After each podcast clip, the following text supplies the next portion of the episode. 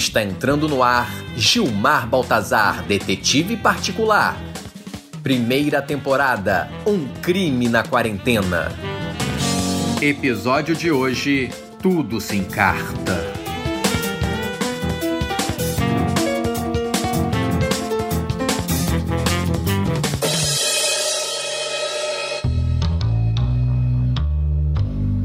Eu tinha que admitir que Ferdinando havia me prestado um grande favor.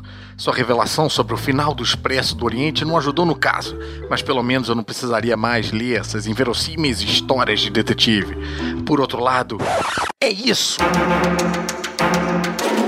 Como eu pude ser tão tolo esse tempo todo? Ah, nem imagino. A morte do Pedro, a repentina chegada do Ferdinando. É isso, detetive. Resolveu recapitular os episódios anteriores para os novos ouvintes? Não interrompa meu raciocínio. Um ousado ladrão europeu e seu sobrinho.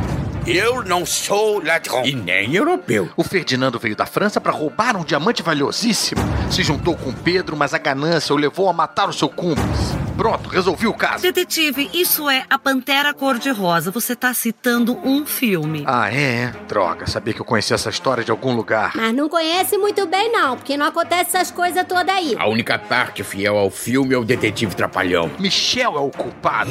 Eu? Mas eu te contratei. Isso é só um detalhe. Pedro morreu porque traiu o irmão. E isso na máfia é imperdoável. Então ele recebeu o famoso beijo da morte. Essa história poderia até virar um filme. E virou. Se chama o Poderoso Chefão. Ô, seu Michel, como é que o senhor contratou esse detetive, hein? De onde que ele saiu? Ele botou no Google detetive incompetente e apareceu o nome dele. Poxa, foi isso mesmo? Eu fiz um orçamento com outros três detetives e todos cobravam bem mais caro. Quer dizer então que eu fui a quarta opção? Ainda liguei para outros quatro, mas eles recusaram. Ha! Problema deles, perderam um dinheiro fácil. Fácil? Já estamos aqui há 10 dias e você não resolve o caso. Dez dias que mais parecem dez semanas. Dez semanas que mais parecem dez meses. Dez meses que mais parece. Ok, vamos parar com essa palhaçadinha. Nós estamos aqui não tem nem 10 horas. É, mas já tem nove episódios, né? É que um trabalho bem feito demora mesmo. Por que a gente não faz um debate? Cada suspeito tem um minuto para acusar alguém e o acusado ganha 30 segundos para réplica. Eu quero começar. De acordo com as regras estabelecidas com os assessores de cada um, será feito um sorteio para ver quem começa. Assessor? Eu não tenho assessor nenhum. Senhor suspeito pediria que falasse só quando solicitado. Deixa eu sortear. Uhum. Gorete. Gorete, você começa. Quem você acha que matou o Pedro? Seu Ferdinande. Mas é uma excelente. Por favor, aguarde sua vez. Eu vou mandar desligar o seu microfone. Eu não posso admitir. Por favor, pediria que a plateia não se manifestasse. Gorete, pode continuar. Agora quem fala sou eu. Eu acho que assassina é você, Bianca. Meu meu pensamento. Eu ia dizer isso mesmo. Eu? Vocês estão loucos. Chega, o debate acabou. Eu não vou ficar ouvindo o meu irmão e esse velho gagá me acusando. Melhor parar mesmo. Quem diz quem matou aqui sou eu. E quem foi, detetive? A investigação estava cada vez mais complicada. Decidi então ir até a varanda e fumar um cigarro. Detetive, você não fuma. Mas eu vou começar agora. Eu precisava encontrar pistas e me movimentar um pouco. Resolvi aproveitar essa mansão enorme para fazer um Cooper e torcer para achar alguma coisa. Você vai correr com essa roupa? Ora, por favor, Bianca, não interrompa meu pensamento. É a segunda vez que você faz isso. Tudo bem, mas acelera um pouco. A maioria dos detetives pensa que o local do crime se resume ao ponto onde o corpo desaba. Ledo engano. Depois de explorar vários cantos da casa, finalmente cheguei ao.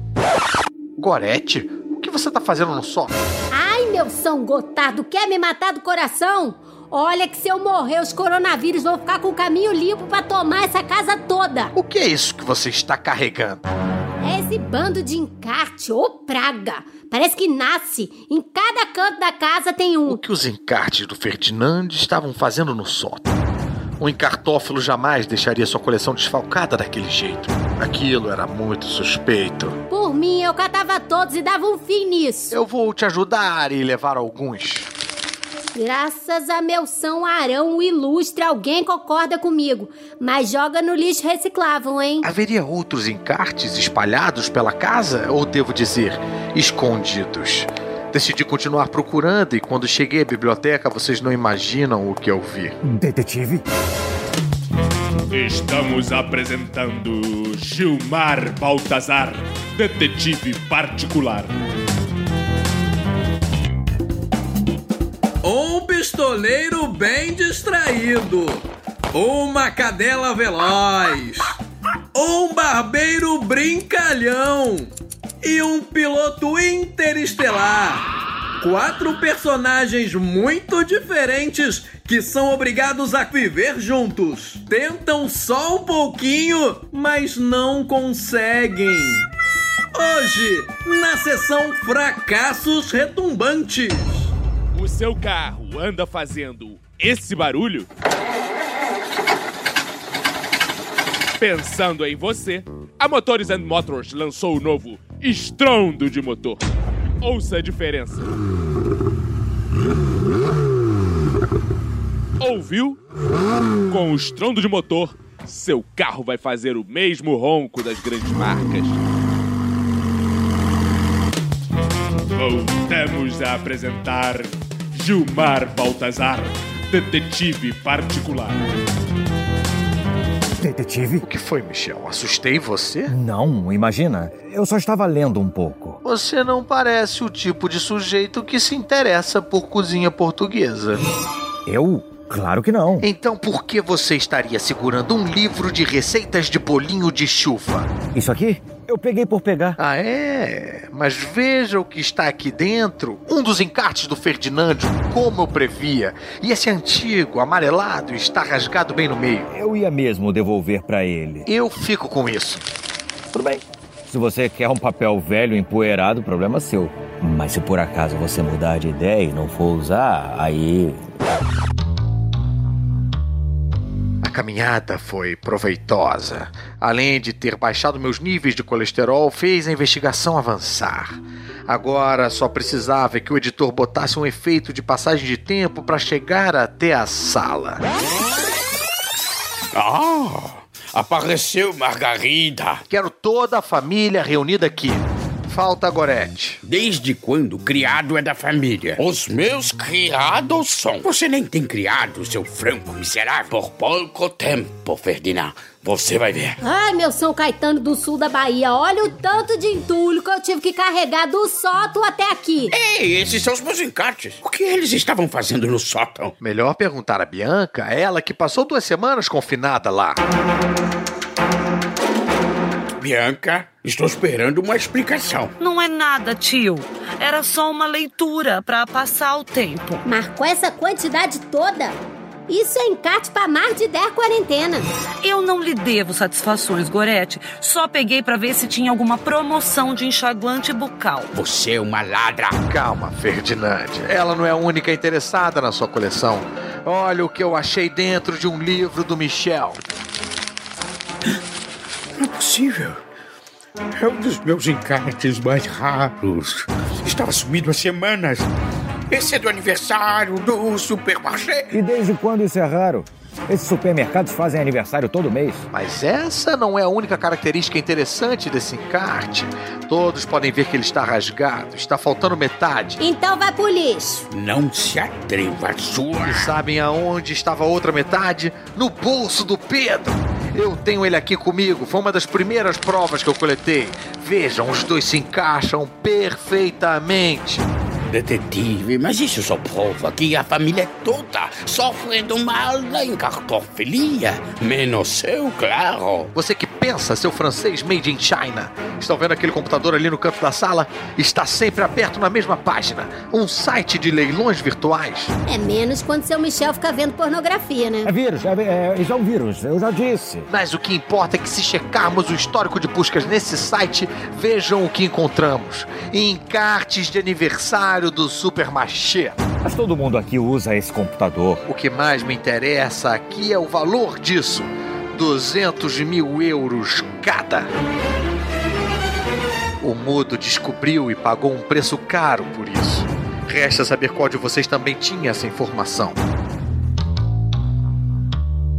É isso mesmo, caro ouvinte. Eu havia descoberto o motivo do crime, mas ainda faltava uma última informação. Quem era o assassino?